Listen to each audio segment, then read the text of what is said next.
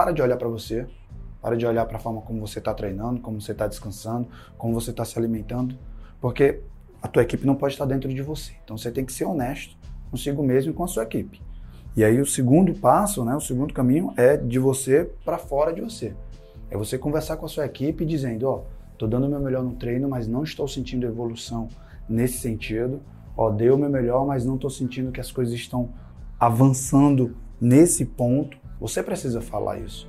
Por quê? Porque aí a tua equipe também vai estar tá dando o melhor de cada um ali. E isso é muito importante, porque atleta não existe não existe esporte individual. O esporte individual ele só é individual ali naquelas quatro linhas ali, ali na hora da competição. Antes disso tudo é coletivo.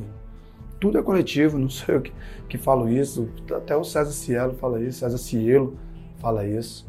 Né? Você precisa, na natação, no caso dele, precisa do piscineiro, precisa do cara que, do roupeiro, precisa do cara do nutricionista, do cara que ajuda, ajeita o ginásio. Então, assim, tudo isso conta. O esporte não é individual. Então, independente da tua modalidade, olhe para você, primeiro passo, e olhe para fora e converse com a sua equipe, independente de qual é a sua modalidade.